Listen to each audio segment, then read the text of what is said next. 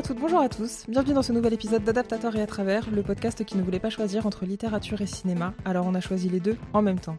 Aujourd'hui, on s'attaque à une nouvelle saga jeunesse avec Hunger Games et pour ça, je reçois deux nouvelles invités. Salut Est-ce que vous pouvez vous présenter rapidement, s'il vous plaît? Salut, euh, moi c'est Anaïs. Euh, je suis apprentie libraire et euh, je suis plutôt une grande grande fan de dystopie. Et salut, moi c'est Constance, pareil, apprentie libraire et euh, grande fan de littérature jeunesse et de cinéma en général. Et donc si vous êtes là aujourd'hui, c'est parce que c'est Anaïs qui m'a convaincue de lire Hunger Games euh, en poussant des, des cris d'orfraie quand je lui ai dit qu'à mon grand âge, je n'avais pas encore euh, mis les yeux sur cette saga. Coupable, hein, coupable. Donc Hunger Games tome 1, écrit par Suzanne Collins et réalisé par Gary Ross en 2012. Mhm. Ça parle de quoi? Ah, Qui se sent de faire un résumé euh, moi? D'accord, super, merci.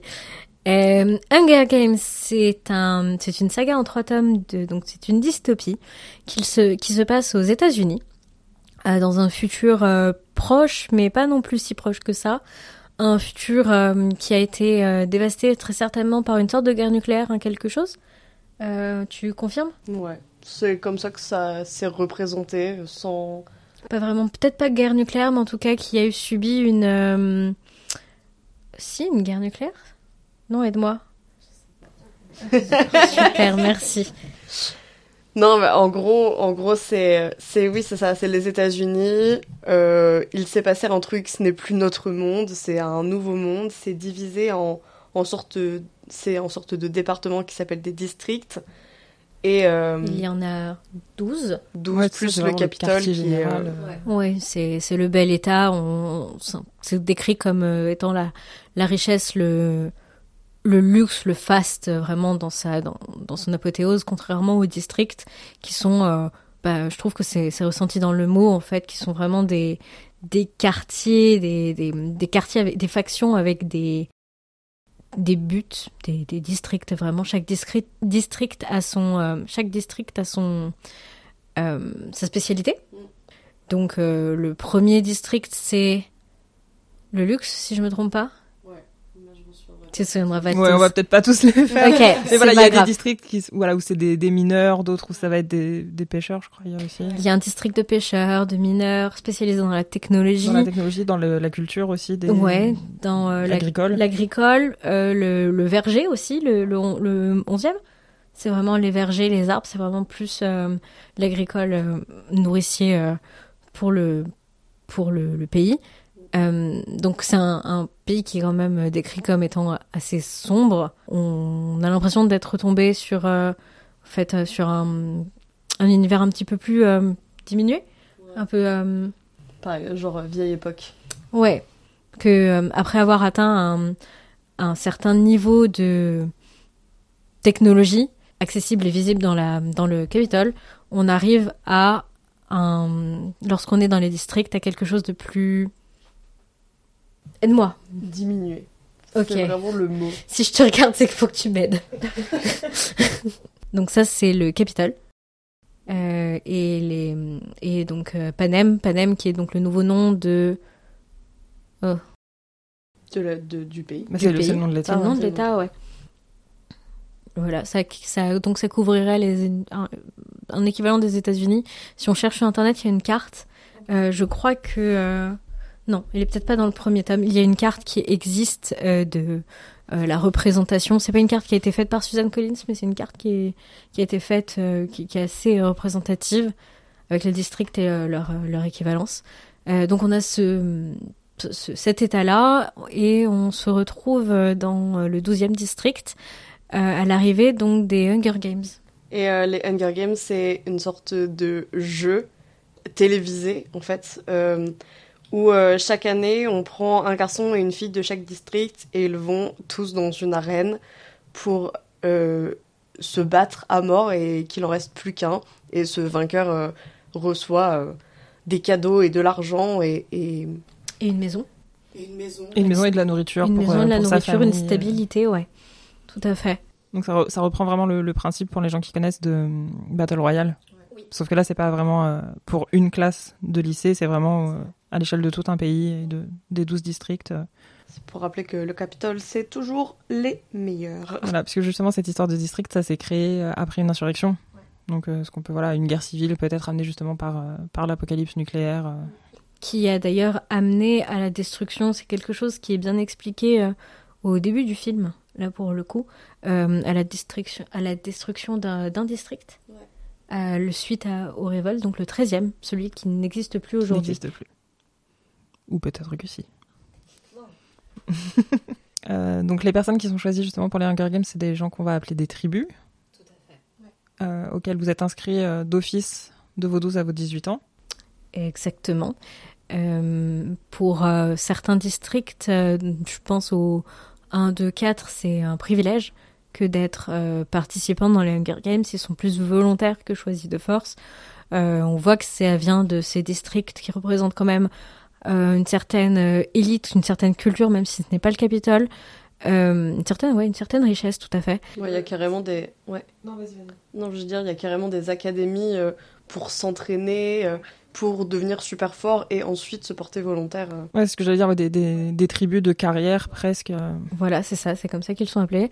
Et on, on, sent une cassure avec ces autres districts qui, eux, sont totalement soumis au au sort, en fait, au, tirage au sort, euh, puisse-t-il leur, être, leur être favorable ou non, euh, qui vont euh, se retrouver forcés. On, le voit dans le 12e avec donc notre héroïne principale, Katniss, qui, lors du roman, explique que pour, pour aider sa famille, elle a choisi de rajouter des, donc des des sortes de petits papiers, ouais. Des, des... papiers contre de la nourriture ou de l'aide, un, quelque chose, euh, dans donc euh, ce grand euh, bol qui représente les tirages au sort, pour pouvoir donc, elle a échangé des, des voix pour être peut-être élue, pour préserver sa famille. ce que Gail aussi, son, son, son, meilleur ami, va faire. Fait assez fréquemment. Comme il a une famille nombreuse, lui c'est encore plus. Parce que voilà, Katniss, ils sont que trois chez elle, donc il y a sa sœur, sa mère et elle. Mais Gail, c'est vrai qu'ils sont vraiment euh, un petit peu plus nombreux et, c'est un petit peu plus difficile de, survivre. Je trouve que c'est assez représentatif ouais, de, cette, euh, bah, de cette pauvreté de ces districts-là, euh, des petits districts, contrairement aux, autres qui sont formés, qui sont entraînés à devenir des machines de guerre. Et donc le, le roman et le film s'ouvrent sur justement cette journée de la moisson. Et tout se passe bien pour Katniss puisque c'est pas elle qui est tirée au sort. Ah ouais, elle est vraiment 20 sur 20 sur l'échelle de la chance. Hein. Elle, euh, c'est pas du tout son nom, c'est une petite jeunette euh, qui subit ses premiers tirages au sort, qui est sélectionnée. Bon, manque de peau, c'est quand même sa petite sœur et elle a l'air d'avoir euh, pas très relation, envie d'y aller. ouais, puis elle a l'air d'avoir une très bonne relation avec sa sœur. On, on, le voit avant le tirage au sort quand même. C'est très bien décrit, je trouve, dans le livre. elles ont, c'est, c'est presque plus deux sœurs, mais plus une mère et une sœur. on voit que Katniss, on a une explication qui est faite. Euh, elles ont toujours leur maman, mais elles n'ont plus leur papa. Et euh, au décès de leur papa, euh, leur mère a totalement pété les plombs. Et on se retrouve à donc avoir Katniss qui a soutenu donc le foyer familial et notamment sa sœur. en, donc en échangeant, en allant braconner, en échangeant tout ce qu'elle pouvait pour essayer d'attirer au maximum, ben, d'avoir de quoi nourrir et de quoi se chauffer. Et euh, donc, euh, lors du tirage au sort de sa sœur, Katniss se porte volontaire pour la remplacer. Sa petite sœur de 12 ans qui ne sait pas se défendre, qui est encore euh, toute douce et toute... Et qui préfère s'occuper des chèvres. Et faire du, et faire du lait, et faire du, fromage de chèvre, quand même. Hein. Personne ô combien importante. Donc, sélectionné avec du coup Katniss qui a pris la, la place de Prime. Péta, oui, Pita, le fils du boulanger. Le dernier fils, il a plusieurs frères. Pita, c'est donc le, le dernier fils d'une grande famille aussi, moins que celle de Gail, mais quand même, euh, il a plusieurs frères et sœurs. Euh, boulanger, travaille dur. Il est apprenti pour son papa, qui est donc le boulanger. On voit, euh, comme on voit le livre à travers les yeux de Katniss, on voit quand même que Katniss a l'impression que c'est une famille qui a plus de, plus de facilité que la sienne. Euh, et on se rend compte au fil du, du livre que c'est peut-être pas finalement à 100% le cas. Euh, tu disais que oui. Mais ça vient du fait justement que c'est une famille de boulangers et donc ils ont un métier alors que la mère de Katniss on sait pas trop ce qu'elle fait, elle a pas vraiment de, de travail rémunérateur. Elle est, elle est, infirmière mais là avec sa, la dépression suite à la mort du père, du coup, elle gagne plus d'argent, elle est plus à même à faire, de faire vivre son foyer, alors que eux, comme ils sont tous boulangers, et qu'en plus c'est un métier qui te nourrit, tu peux te nourrir de ta propre production, alors qu'en tant qu'infirmière, euh, Il me semble que c'est les seuls pas très nourrissant. boulanger de la, du, enfin, en tout le cas seul de, boulanger du district, donc. Ouais. euh, ce qui fait du coup un petit district quand même euh, comparé euh, genre la grandeur des États-Unis. Et... Ouais, ou j'espère que les gens sont prêts à faire la queue longtemps euh, pour les croissants du matin. Parce Ouais. que, tu crois qu'ils ont des croissants euh, dans le panel? Je sais pas, peut-être pour la, la fête nationale, tu vois, genre, je ne sais pas. Tita qui vient donc de cette famille. Euh, on, apprend des choses, euh, on se rend compte qu'en fait c'est moins rose que ce que euh, que ce que euh, qu'imagine Katniss. C'est vrai que du coup, on va avoir pas mal de, petits flashbacks de Katniss et de sa relation avec Pétaps, du coup, puisqu'ils ont le même âge et ils se connaissent depuis longtemps. Ils ont, voilà, ils ont, voilà, comme ils vivent dans le même district, forcément, ils ont été à l'école ensemble. Et à chaque fois, justement, elle a l'impression que pour lui, ça a été toujours facile à l'école ou quand elle, elle avait besoin d'aller voler, notamment les invendus du boulanger. Et que euh, oui, mais enfin. Et elle se rend compte au fur et à mesure que ben non, en fait, euh, c'est peut-être pas aussi facile et que euh, ce qu'elle prenait pour de l'arrogance, c'était peut-être un peu des, des mains tendues et qu'elle n'était pas à même de les voir euh, Tout à fait. parce que ça reste une enfant. Oui, et hum, je pense honnêtement que Katniss est une enfant justement elle aussi arrogante, une ado quand même plutôt arrogante. Elle est, c'est assez visible dans le dans le livre. Je trouve que c'est d'autant plus euh, notable dans le film. Oui, puis c'est quelque chose justement qui va qu'on va suivre euh, tout au long des, des trois tomes, puisque c'est justement quelque chose qui va lui porter assez préjudice et, et pas qu'à elle. Euh, voilà, son, son arrogance va avoir des conséquences bien désastreuses pour son district. Et pour les autres districts aussi, parce que du coup c'est un petit peu elle qui met le feu aux poudres. D'ailleurs, ouais, effectivement. Pour tout le monde. Pour tout le monde, hein, ouais. Donc effectivement, donc, euh, les deux sont tirés au sort et du coup là ils partent au Capitole suivre une sorte de préparation euh, avant le avant le, le début officiel des Hunger Games et c'est une préparation qui est très euh, dans l'apparence. Donc euh, voilà, on nous montre, euh, elle nous raconte ses séances d'épilation, alors que voilà, dans le district 12, c'est clairement pas sa préoccupation. De coiffure, de maquillage, de de tenue. vêtements, ouais. C'est ça, puis voilà, donc au Capitole, c'est des gens qui ont des, qui ont des moyens technologiques qu'il n'y a pas dans les autres districts, avec des vêtements qui ont des, des propriétés assez bah, innovantes même Fantastique, pour nous. en hein, fait, oui, voilà, on a- totalement en, innovante. en ouais. 2024, on n'a toujours pas de, de vêtements qui, qui Qui peuvent imiter du feu. euh. Ouais, c'est dommage, tiens. C'est- Ça, doit- très ça devrait dommage. tenir très chaud. Sympa en plein hiver. Et du coup, là, c'est pour nous montrer aussi effectivement que le, le Capitole, c'est vraiment euh, la, la débauche de, de luxure et de moyens euh, comparé aux, aux districts les, les plus bas qui vraiment n'ont rien et, et limite doivent se, se faire des tenues en toile de jute. On voit aussi une préparation euh, un peu physique, mais, euh, mais euh, plus de surface. Une préparation physique plus euh, sportive, hein, pré-Hunger Games, mais euh, plus de surface en fait. On leur laisse pas euh, le temps de. Ils n'auraient pas le temps de rattraper l'écart qu'ils ont entre les districts de carrière. C'est toujours dans l'apparence. C'est toujours je montre que moi je sais faire ça, comme ça les gens soit auront peur de moi, soit me prendront pour leur première victime parce que euh, c'est ouais. C'est c'est toujours c'est toujours l'apparence qui prime. C'est un- en fait, on, on- on le ressent dans, la, dans cette préparation. C'est un, un télécrochet, quoi. C'est Big Brother, mais euh, C'est ça, c'est exactement ça. Parce que justement, même si les, les districts sont assez pauvres, il y a quand même justement cette obligation de regarder les, les émissions à la télé.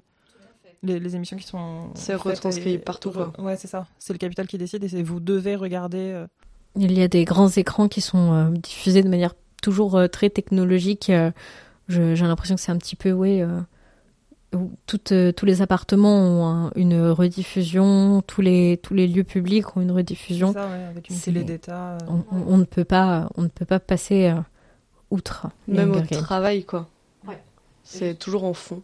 Et c'est quelque chose, en en fait, on sait pas trop ce qui peut se passer pour, euh, pour toi, par exemple, si tu décides de pas regarder la télé. On sait pas trop ce qui peut se passer, mais on se doute que c'est pas, pas de bien folichon. euh. On, on a une omniprésence sur euh, le premier, euh, le premier, la première partie quand ils sont euh, encore dans le district 12 de, le- de, cette, de ce personnage du pacificateur, du, du policier. On se rend compte que Katniss et Gale, ils ont une relation peut-être euh, pas forcément privilégiée, mais qu'ils, euh, que les pacificateurs les ont peut-être un peu plus à la bonne parce que c'est des braconniers. Ils ont techniquement pas le droit, mais peut-être que dans le 12, les pacificateurs sont un peu plus laxistes. Euh, mais on, sent quand même, euh, c'est une figure qui revient très fréquemment on, sent une sorte de présence armée euh, musclée qui contrôle des petits chiens-chiens du Capitole qui sont là pour faire régner un ordre, du moins de façade. Et justement, moi, je trouve que c'est bah, normal puisque c'est une dystopie, mais je trouve que c'est vraiment bien amené justement le, les différences entre le capital et le reste des districts, avec le Capitole qui gère tout, voilà, même ce que vous regardez à la télé, la, la télé d'État, le, justement les présences policières qui sont là. Mais en même temps, pas trop, parce que du coup, les pacificateurs, ils sont dans le district et du coup, on- ils ont quand même un petit peu plus de moyens que les autres gens, mais non plus Mais c'est aussi ça, des membres du district, euh, des gens qui. euh, c'est c'est toujours, je, je crois que c'est toujours Katniss qui, qui leur vend, euh, qui leur vend donc ces, ces prises. On, on sent que même eux, ils ont, ils ont besoin de ce petit surplus, qui- car ils n'auront pas beaucoup, beaucoup plus de privilèges. Non, ça, le Capitole, il les a envoyés dans le 12 et en vrai, euh, à part suivre des ordres, ils ont rien de plus de la part de... Et d'ailleurs, il me semble que c'est précisé dans le livre, mais il me semble que les, les pacificateurs du 12 sont euh, des gens qui ont choisi, euh, qui sont pas forcément euh, aussi que des gens du Capitole, mais des gens du district 12 ou d'autres districts qui ont choisi de devenir, enfin, un peu ces forces armées, et donc d'être là pour, pour faire régner l'ordre, qui ont cherché à, à devenir un petit peu, euh, ouais, les chiens à la botte du, de l'État, quoi. Donc, dans leur euh, préparation, ils sont aidés par euh, des mentors qui sont en général des anciens gagnants. Tout à fait. Et, et là, c'est effectivement, on va découvrir Emich, qui est un personnage euh, que j'imaginais pas du tout comme ça quand j'ai vu le film. Moi, je me l'imaginais, enfin, je sais pas, je, je sais pas exactement ce que j'avais en tête, mais je l'imaginais vraiment beaucoup plus de couleurs. J'imaginais pas du tout cet acteur-là. Ah ouais? Mais ça prend tout son sens, que ce soit Woody Harrelson. Je trouve qu'il Euh, a le charisme parfait pour, euh, Voilà. pour le personnage d'Emich. Euh, un film euh, où Woody, où Woody Harrelson ne joue pas un gros traître n'est pas un film. Tout à fait. oui. Une petite passion pour les fils de chiens. Oh oui, ah, euh, Woody. euh, Oh non, il a euh, totalement euh, hors propos dans Insaisissable. euh, Ouais, non, c'est un petit peu un con. Non, c'est pas. Insaisissable en plus. Ah là là Ah. J'adore ces films. Ah, Parce que moi, je l'ai vu que dans Trop Détective. Oui. Qui joue un fils de chien, oui. Il joue un fils de chien. euh, il joue dans. Dans Zombieland. Ah ouais Oui, bah, insaisissable, c'est quand même pas. euh, Non, mais voilà, il, enfin, il joue aussi dans No Country for Old Men, quoi, à un moment. euh. Oui, puis en fait, en général, du coup, maintenant, ça, ça cache un peu tout, parce que quand tu le vois dans un film, tu sais que s'il y a un rôle de traître ou de, de mec qui va retourner sa veste, tu sais que c'est lui. Un Ah, petit c'est peu vrai. si dans un film avec Sean Bean, tu sais que quelqu'un doit mourir, bah ce sera lui, quoi. le suspense est un Oh. peu. euh, Gâché. Ouais, c'est vrai. C'est faux parce qu'il y a plein de stats qui disent que euh, Sean Bean n'est pas du tout l'acteur qui meurt le plus. euh. C'est une fausse. En- C'est un peu une légende. C'est un peu une légende, ouais. c'est une, c'est une fausse, une fausse légende urbaine, quoi. Mais il meurt assez fréquemment et assez vite fréquemment, quoi. Donc on arrive effectivement, on voit arriver le, le personnage donc du mentor, la figure du mentor. Euh, et Mitch, il a gagné les Hunger Games euh, il y a bien les 25e Hunger Games, donc c'était des Hunger Games de célébration, puisque c'était le premier quart. Ouais, alors que là, du coup, c'est les 74e. Et tu vois, moi, je Exactement. l'imaginais pas aussi vieux. Enfin, pour moi, il avait genre une quarantaine d'années, alors que Et ben, factuellement, c'est pas possible. Mais... Factuellement, Ouais, c'est ouais. pas possible. Tu rajoutes 50 ans euh, presque euh, d'un gamin qui en avait, je crois que c'est c'est dit au début, c'est dit à un moment. Hein. Euh, il a gagné les Hunger Games en ayant une petite quinzaine d'années. Il était pas trop jeune, il était pas trop vieux non plus. C'est ça, hein? Ah ouais, il avait moins de 15 ans, je pense. Oui, c'est ça. Donc il est, il, il est d'un certain âge. Euh, donc on voit arriver euh, ce, ce Haymitch, mentor. on attend de lui donc de former ces deux, ces deux tribus chair à, à canon. Hein, on va pas se mentir, le district 12 c'est, c'est de la chair à canon. Et, et on se retrouve plein de désillusions face à une, une bouteille d'alcool euh, sur pattes. On va pas se mentir. mais du coup, le fait qu'il ait cet âge-là, et que du coup, tous les ans, ils doivent euh, former les tribus, je pense que ça, ça s'explique aussi. Il, a, il en a peut-être un peu marre de, de juste envoyer des, des jeunes de son district au casse-pipe. euh, Tout même à si fait. lui, du coup, il vit avec les avantages du Capitole. Bah, ça reste quand même son district. euh, Et je pense qu'il n'a jamais fait le deuil euh, de, des morts qu'il a dû causer. Oui, et Oui, de ce qui s'est oui, passé pendant Et de ce son qui s'est passé qu'on son dans le tome 2, du coup, je crois Ouais, que c'est... voilà. exactement ça. Donc, euh, ce sera pour un prochain épisode. Donc on voit arriver la bouteille sur pattes euh, et Mitch, qui est euh, avec qui ça commence tout de suite à clasher entre lui et, euh, et Katniss, euh, parce qu'ils sont tous les deux pleins de verve et pleins de euh, de comment dire de Ils sont tous les deux très arrogants. ils sont tous les deux très Et arrogants aussi, et il est super arrogant. ouais ils sont très arrogants et aussi très euh, anti-capitole. Oui. Oui, puis il veut quand même aider Katniss Oui, oui, oui. en disant je, je sais que ça te fait chier, mais enfin fais ça et ça se passera bien pour toi. Et Ouais. elle va justement ne pas le faire. Ouais, c'est ça. Et du coup, à chaque fois, il sera un peu obligé d'aller lui, lui sauver les miches en mode non, mais vraiment, Les écoute-moi. Hey Mitch. Eh. Eh. Ici la Audrey du montage. Euh, juste pour vous dire que là, en fait, on est parti dans une très longue digression euh, de près de 25 minutes où on est parti dans tous les sens. euh. Donc j'ai trouvé que c'était pas très pertinent de le garder au montage. Donc la, coupe va être un petit peu brusque, mais en vrac. Mais Lenny Kravitz est très sexy. Olivier Megaton est une sous-merde. Si vous ne savez pas qui c'est, c'est un réalisateur français, mais vraiment ne vous penchez pas sur lui, il n'en vaut pas la peine. Et donc là, on reprend en parlant des acteurs qu'on trouve pas totalement pertinents dans le, dans le film. Bonne reprise d'écoute. Alors que j'avais trouvé euh, Katniss trop vite arro- arrogante et relou, et Pita un peu fadasse. oui, c'est ça. Où est le charisme? Pita, On il est un peu reviendra fadasse. après sur les et- acteurs, mais vraiment. je- Et, et Gale, il est. Et Gale, il est aussi arrogant que Katniss, et il a ce truc qui me fait me dire, genre, en fait, il est arrogant tête à claque, comme Katniss. Mais oui, Pita, il a un manque de saveur, comme du pain. C'est une tranche de pain blanc. Oui. Du C'est pain c'est du pain de mie. Mais faut pas oublier, je, je, je maintiens, ce sont des enfants qui ont grandi. Bien sûr. Ça, ça joue beaucoup sur. euh, sur- enfin, Ça les excuse un peu. Un petit peu.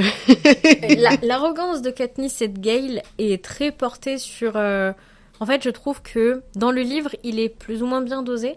Euh, sur écran, je trouve qu'il est too much.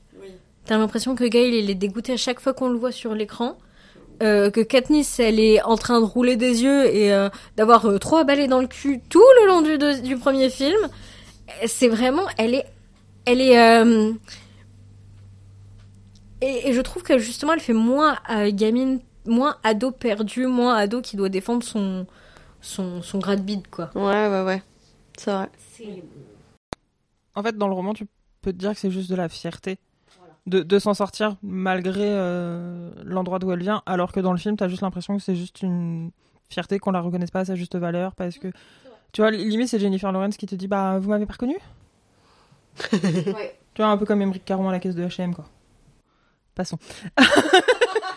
qui a dit mais enfin vous, vous ne savez pas qui je suis? Bah si mais vous avez pas le ticket donc pas de retour. Enfin à un moment je ne peux rien faire. euh, je ne vais pas inventer le ticket.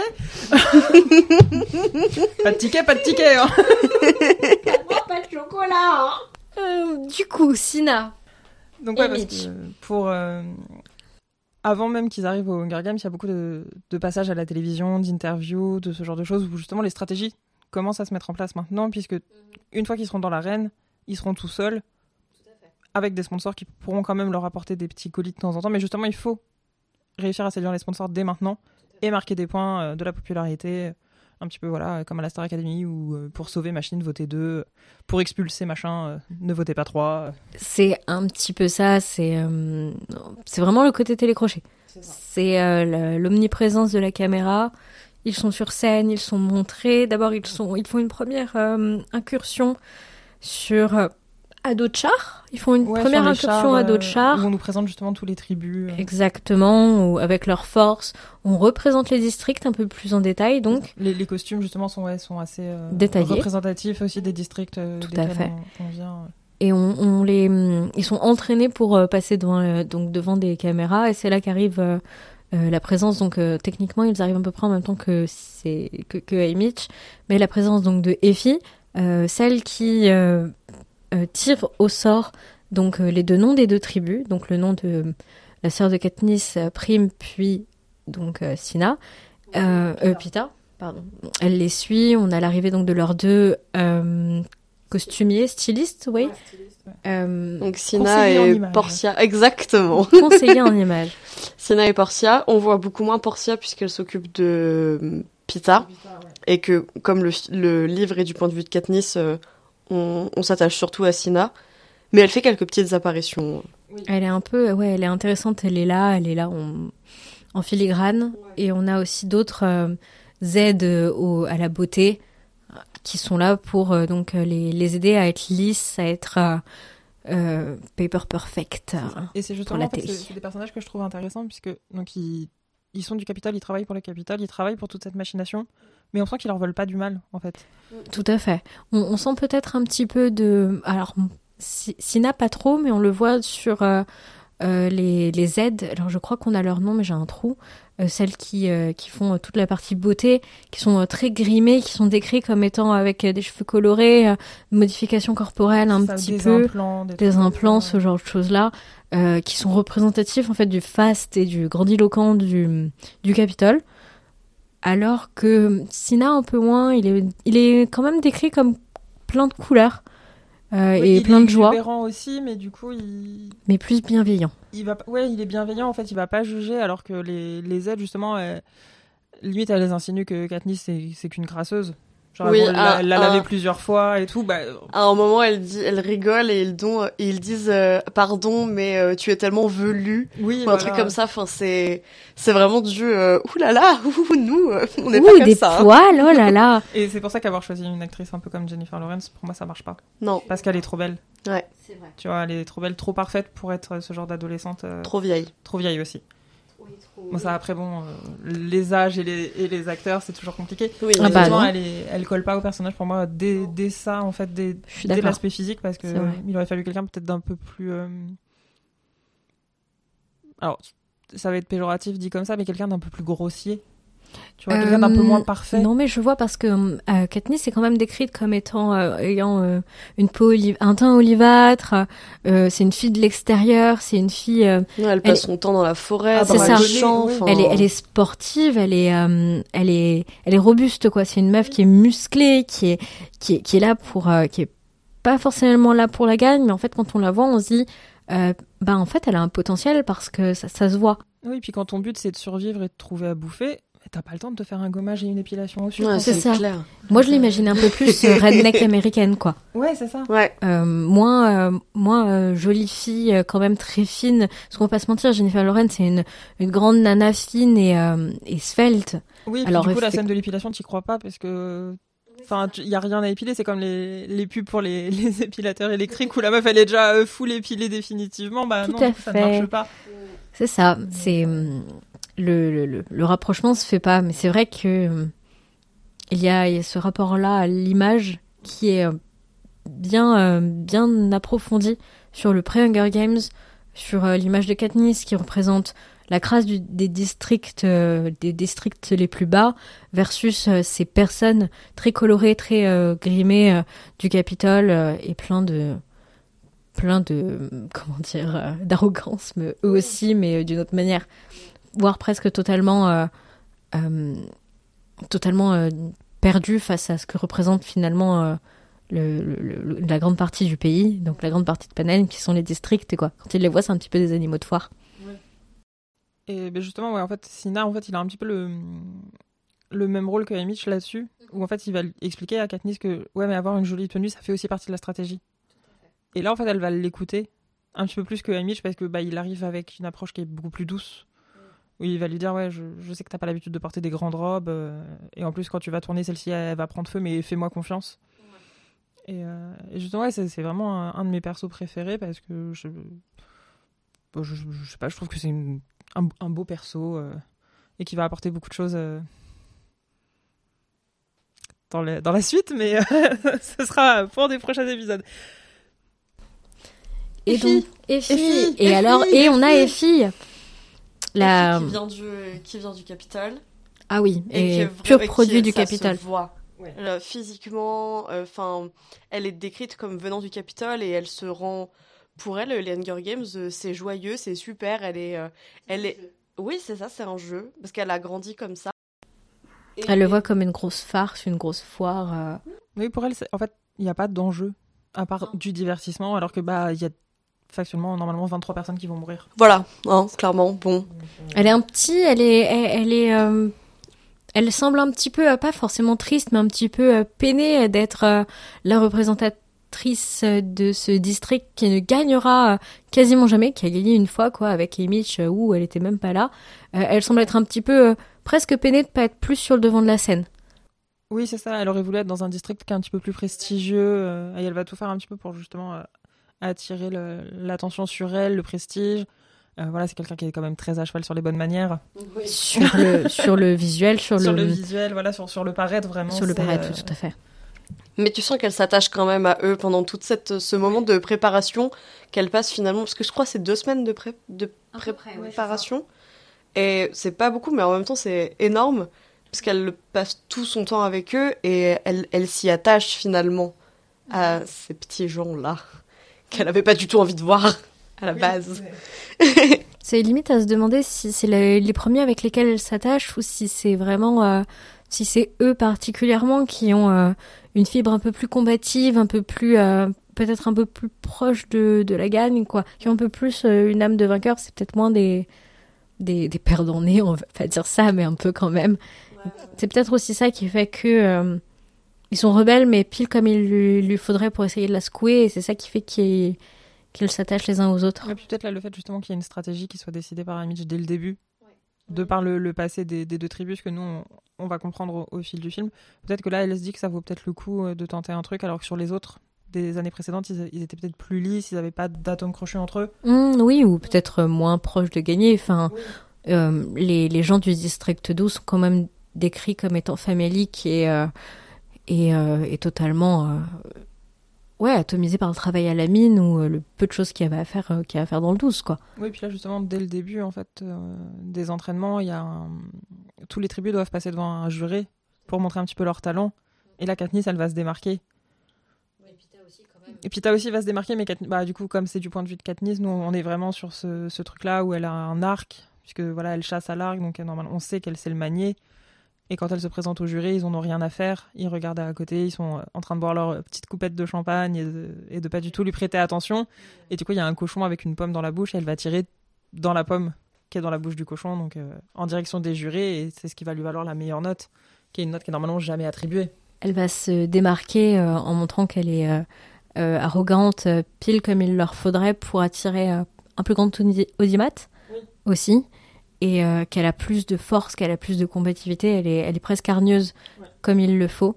Et, euh, et euh, je pense qu'on voit aussi, c'est un peu moins montré, mais on voit aussi que Pita, il a, il a cette force, il a cette possibilité quand même d'avoir, de pas faire partie des douze premiers à crever, quoi. Oui, c'est ça. Il a pas envie d'être là, mais il va quand même tout faire pour faire ce qu'on lui demande.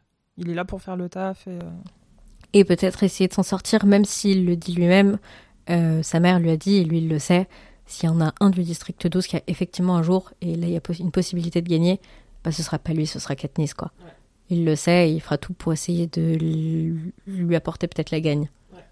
Ce qu'il va faire dans les interviews. Oui. Et cette transition. Transition. Euh, parce que ouais, justement, du coup, au cours de la de l'interview, d'ailleurs, j'adore euh, cet acteur, j'adore César Tucci. Ah ouais. Quand je l'ai vu, euh, quand j'ai vu ouvrir le film avec lui, j'étais là. C'est déjà gagné. Euh, voilà, c'est bon. ah oui, puis alors, ces mouvements dans le film, ces mouvements de, il prend la pause. C'est fantastique. Et donc, euh, chaque tribu passe pour raconter un petit peu sa vie, ses motivations, son histoire, tout ça. Et là, c'est la révélation. Pita. Êtes-vous amoureux de quelqu'un, Pita? Oh là là, oui, mais bon, je devrais pas le dire. Oh mon dieu. Mais vous voulez lui dire? Mais pas la peine. Elle sera dans l'arène avec moi. je suis la seule qui ait trouvé ça totalement outrageant. Le consentement, Pita. Elle avait pas, elle avait, elle avait peut-être pas envie euh, d'entendre. Euh, pour moi, c'est l'équivalent de la euh, du flash mob pour une demande en mariage. Rédhibitoire. Ah ouais, envie de meurtre dès le début. Oh, Flash mob demande en mariage à, Disney. Mmh, ah, mais c'est ça, pour moi, euh, cette scène, elle est euh, insupportable à voir. Elle, vraiment, elle m'a, elle m'a irrité au possible, puisque euh, il va lui attirer des faveurs, alors qu'on voit, donc elle passe, on voit que lors de son interview, quand même, elle arrive à, elle passe un peu pour une ingénue, mais en même temps un petit peu, bon, un peu écervelée, un petit peu, un peu combative aussi quand même mais elle, bon, elle, elle va pas attirer le meilleur œil euh, sur elle. Oui, elle essaie de jouer le jeu, mais comme c'est pas du tout dans sa nature, c'est assez difficile et du coup ça, ça marche pas très très bien. Euh. Mais là, on en arrive quand même à quelque chose de totalement euh, non consenti. Il met sous les spotlights en mode, ben, ou les amants maudits. c'est d'ailleurs quelque chose, c'est un, un, un, terme qui est repris tout le long du roman pour les, pour leur, leur leur faux couple finalement, leur fausse euh, strate de de gagne. Euh, et je trouve que la réaction juste après de Katniss, qui réagit donc avec beaucoup de colère, qui le, qui le prend très mal, est tout à fait compréhensible. C'est une stratégie certes, mais il n'y a pas de consentement avant. On lui a pas donné, euh, on lui a pas donné le choix, ne serait-ce que de dire euh, oui, peut-être, non. Oui, c'est ça, c'est quelque chose qui est vraiment fomenté dans son dos. oui, oui, personne lui dit. ouais. ouais. Et du coup, c'est pour ça qu'elle va vraiment mal le vivre au début, surtout qu'elle sait pas si c'est une stratégie, si c'est vrai. Et plus ils essaient de lui expliquer, et plus elle découvre des choses, et pire c'est. Et vraiment, j'étais là. Alors, vous êtes dans une arène et le but c'est de vous entretuer, mais vraiment, prenez cinq minutes pour discuter. Genre, faites pouce. Ouais, ouais, ouais, carrément. Et, vraiment, discuter parce que. Parce que du coup, bah, le, le aurait fait 50 pages. Mais. bon, ok, admettons. Oh, pas forcément, mais. Euh, ouais, c'est quelque chose qui est vraiment difficile, euh, qui est vraiment difficile à, vivre pour elle. Euh, parce que du coup, elle est là pour montrer ce qu'elle, elle vaut. Et puis elle, elle le considère même pas, elle l'envisage même pas comme ça. Pour, euh, pour elle, c'est un, un gars de son district, quelqu'un qu'elle a connu, qu'elle a vu, qui lui a donné euh, presque pour elle comme, comme du mépris, qui l'a aidé, mais. Euh, oui, c'est ça, qui se considère supérieure et du coup elle a un gros sentiment d'infériorité par rapport à lui qu'elle veut essayer de contrer. Et du coup, bah, elle va essayer de se battre, mais du coup elle est plus là pour se battre pour elle. Du coup elle passe tout de suite pour la, la petite amie la, la damsel in distress et du coup elle est plus euh, elle va plus se battre pour elle-même en fait. Elle devient partie d'un tout et euh, on lui a pas donné l'occasion de on lui a pas donné mot au chapitre quoi. Ouais oui clairement et donc les voilà dans l'arène ils ont 15 jours pour survivre Enfin, ça, dure 15 jours ou ça peut durer plus longtemps? Je me rappelle plus. Ça peut durer très longtemps. Ils ont un temps euh, totalement indéterminé. Ok. c'est vraiment pas le plus long ça dure, le mieux c'est quand même, parce qu'on voit que sur la fin, euh, bon, ils en ont un peu marre. Oui, il faut tout euh, pour que ça se termine au plus vite. Oui, puis t'en as beaucoup qui meurent dès le premier. Dès le lancement, en fait, où justement t'as tout ce, tout ce matériel qui est mis au milieu et tout le monde qui va venir se la servir. La corne d'abondance, ouais. La corne d'abondance, et justement, ça va être un, un sacré massacre, alors que justement, eux, Amish leur a dit non, non, mais barrez-vous, ne prenez rien et partez. Fuyez parce que ça va être un bain de sang. Ça va être un bain de sang. Et... Elle, elle écoute pas vraiment. Ouais, elle, elle hésite. on n'est euh, pas étonné. Elle chope un sac, mais qui n'est pas vraiment dans la corne d'abondance, donc elle s'en sort. Elle, euh, elle en sort euh, in extremis et à la fin donc de ce massacre-là, donc sur les, on va dire les 12 premières heures, il y a quand même la moitié du, des tribus qui sont tuées. Donc c'est un bon gros massacre. je pense que c'est ça qui fait que vraiment c'est une, c'est une compète télécrochet qui doit durer aussi longtemps que ça doit durer, mais qui est quand même là pour montrer du bon sang. Donc faire peur, donc. Et c'est justement ce qui va se passer, parce que du coup, elle, elle s'enfuit euh, de son côté, et on nous montre pas qu'en fait, elle vit plutôt pas mal, en fait. Du coup, à force d'avoir rien, elle sait se débrouiller dans la nature, elle sait trouver de l'eau, euh, comment se, se, faire un abri, se nourrir. Et du coup, comme ils sont espionnés quand même 24 sur 24, justement, ils vont essayer de, de, faire en sorte qu'ils se rejoignent les uns les autres. Oui, ils vont la ramener vers euh, euh, exactement pour la ramener vers le, centre. Euh. Oui, on voit que Katniss s'éloigne au, maximum du bord de l'arène et elle est ramenée de force par ce, ce, cet amas de, de, gens qui contrôlent en fait, qui contrôlent tant les bêtes que les intempéries, que tout ce qui se passe dans le Capitole, dans le tout ce qui se passe dans, dans l'arène et euh, qui sont là pour euh, donner un peu plus de challenge euh, à la compétition quand ça commence à devenir un petit peu moumou quoi. Ouais. Et du coup là, ils finissent du coup par se retrouver. Sauf que manque de bol. manque de bol. Pita apparemment fait alliance avec ceux qu'on nous a présentés dès le début comme étant des grosses merdes. Des grosses merdes. voilà, des, gens qui sont là les sans carrières. Ouais, les carrières. les carrières. Les districts 1 et 2. Donc on a Kato. Kato, Clove, Glimmer et Marvel. Voilà, c'est des super noms hein, qui, qui transparaissent de leur euh, puanteur de cul. Et donc euh, on retrouve Pita avec ses, donc, ses, quatre euh, tribus de carrière. Pita qui a l'air d'être avec eux bon gré mal gré. Alors que tu vois, je trouve que dans le film, on a l'impression qu'il vit sa meilleure vie. De ouf. Alors que dans le livre, justement, non, on sent qu'il est là il s'est un petit peu allié pour, euh, envers eux parce qu'il a montré qu'il avait des compétences. Euh, mais en même temps, ça lui fait chier et euh, on sait pas trop. J'arrive pas trop à savoir si du moins dans le, dans le livre, s'il le fait pour protéger Katniss, pour protéger ses fesses, ou pour protéger leur, do- leur deux paires de fesses, quoi. Ouais, bah je pense que c'est vraiment ce qui est sous-entendu, alors que dans le film, t'as vraiment l'impression que genre, il- ça y est, il s'est trouvé des, des potes et ils vont au Club Med, quoi. Complètement. Bah, de son côté. À un moment, de son côté parce qu'on voit quand même qu'il est euh, qu'il est euh, un petit peu sous le scrutin toujours de des deux du district euh, du district oui. 2 qui, qui le gardent à l'œil qui sont qui ne lui font pas confiance euh, du les tout quoi. carrières, ils ont clairement fait alliance avec lui pour retrouver Katniss et pour pouvoir euh, la buter parce qu'ils se rendent compte que c'est elle qu'il faut. Oui, qu'elle est dangereuse, Voilà. euh, avec ce qu'elle a prouvé euh, au moment des tests euh, Ouais, complètement. et de la démonstration. Mais, mais tu vois, à un moment, on s'est fait la réflexion. La réflexion quand on a re- regardé le film, c'est que il y a un eye contact entre Katniss et Pita. Ils sont que tous les deux. Et Pita, il lui fait même pas genre un clin d'œil ou en lui disant genre c'est ok, c'est de la strat. Non non, c'est juste il se regarde et après il s'en va. Et t'es en mode mais tu aurais pu lui dire là, là, il- enfin Ouais, mais tu vois, je me suis dit, comme, est-ce que ce serait pas mal vu par le Capitole? Est-ce qu'ils essaieraient pas de leur tendre un nouveau piège? Eh ben Tu non justement parce que justement ça aurait pu rester dans ce euh, cette stratégie pré euh, pré Hunger Games de d'amant maudit. De ben je suis avec les méchants avec les les gros durs pour te protéger. Euh, mais il y a rien qui qui le montre. On a l'impression que cette stratégie qui avait été euh, peu ou pro euh, établie euh, pré Hunger Games est totalement abandonnée une fois qu'ils sont dans les dans l'arène. Oui, et c'est quelque chose qui revient euh, bien plus tard. euh. Ah bah en fait, on avait oublié ça. euh, Genre la, la, la- la script est revenue, euh, elle était en arrêt maladie, elle est revenue, elle dit euh, les gars, vous avez oublié des choses. Hein. euh. oui, c'est ça, c'est ah oui, on est censé être in love. Voilà. Bon. Et du coup, ben ils se retrouvent à à se revoir dans ce contexte-là. Katniss, elle est un peu euh, très deg quand même, euh, parce qu'on va pas dire qu'elle avait commencé à éprouver des sentiments pour lui, mais euh, il y avait une certaine empathie, une certaine euh, relation qui s'était créée. Et euh, Oui, puis elle commence à se dire qu'effectivement, bah, si, si cette stratégie euh, des amants euh, maudits, ça doit lui sauver la vie, bah allons-y. Tentons-le et puis. euh, va s'en suivre une scène de chasse, oui, tout à fait, où euh, ils vont donc tous les cinq la retrouver, euh, la mettre en détresse. Elle, elle va être bloquée sur un arbre, et euh, pour s'en sortir, elle va avoir l'aide de Roux. Euh, Roux qui est euh, la fille du district 11, euh, donc euh, le district agricole. Non, Des- des vergers, ouais.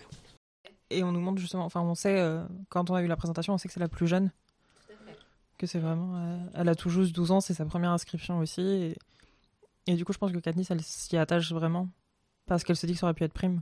Parce qu'elles ont le même âge et. euh, Même si, même si on voit que euh, Roux, elle est très débrouillarde, elle, elle est déjà décrite euh, pré, euh, pré-arène comme étant euh, très agile, pleine de ressources, euh, vraiment euh, une, une sorte de Katniss plus jeune aussi. Je pense qu'il y a ce rapprochement-là qui se fait dans la tête de Katniss, c'est un petit peu l'âge de sa sœur, la figure sororale, mais c'est aussi la débrouillardise qu'elle elle a eue à son âge.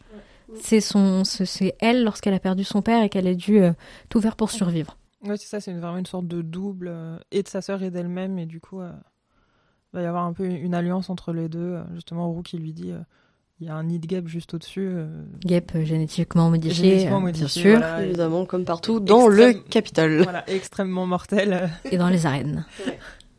Et euh, Katniss va couper donc euh, la branche, va faire tomber le nid, va tuer sur le coup euh, Glimmer. Ouais. Et euh, euh, c'est décrit de manière, j'ai un, souvenir très net de cette scène décrite dans le livre euh, que j'ai trouvé que j'ai trouvé euh, glauque au possible, euh, des membres rigidifiés par euh, les, piqûres. elle est pleine de pus et, et on a Kat- Katniss qui elle aussi a été un peu touchée par les guêpes, qui essaye de s'enfuir et qui va se dire ben non en fait elle elle a piqué mon arc et mes flèches et qui va essayer de lui enlever lui retirer de son cadavre encore chaud et purulent l'arc et le carcan et j'ai eu un souvenir de, de- vraiment de pur dégoût sur cette scène où je- j'ai passé les je, je lisais les, les paragraphes en me disant oh c'est dégueulasse Ce qui nous amène à, par extension, à un des moments les plus tristes du film. oh non Du film, du livre, euh, de la saga. Voilà, de l'année, voilà. de tout. oh bah attends parce qu'en plus après elle a fait un autre film où elle meurt euh, l'actrice ouais elle aime bien mourir elle aussi je crois Ouais, le moment le plus triste du livre, euh, sortez vos mouchoirs. Et euh, ne nous en tenez pas rigueur si euh, vous nous entendez renifler. Je non moi de ça va. J'ai pas pleuré devant Hunger Games. Là, là tout à l'heure, en le revoyant, je peux te dire, euh, effectivement, le moment de sa mort, je le trouve euh, dur. Il y a un truc que j'ai remarqué, c'est que bien que le livre il ait été décrit, il est quand même assez euh, graphique en termes de description des morts. Pas trop non plus, mais euh, voilà. Euh, c'est- c'est c'est la preuve de la, la très bonne adaptation. Hein. Euh, le, le, le film l'est tout autant. On voit Kato euh, tordre le cou d'un mec, lui briser la nuque, et c'est et, et ça me hérisse toujours le poil quoi. Je trouve que c'est ça fait partie de ces ouais de ces scènes un peu euh, Non, mais oui, oui, oui, bien sûr. La mort de Roux, c'est vraiment une scène horrible. Je. Si. Non, j'allais dire, euh, avant ça, on, on a quand même. euh, euh, je trouve que c'est mal vu dans le film. Elles passent, elles passent beaucoup de temps ensemble, mine de rien. Elles font plein de projets de, de pour aller faire chier les autres, quoi. Pour essayer de.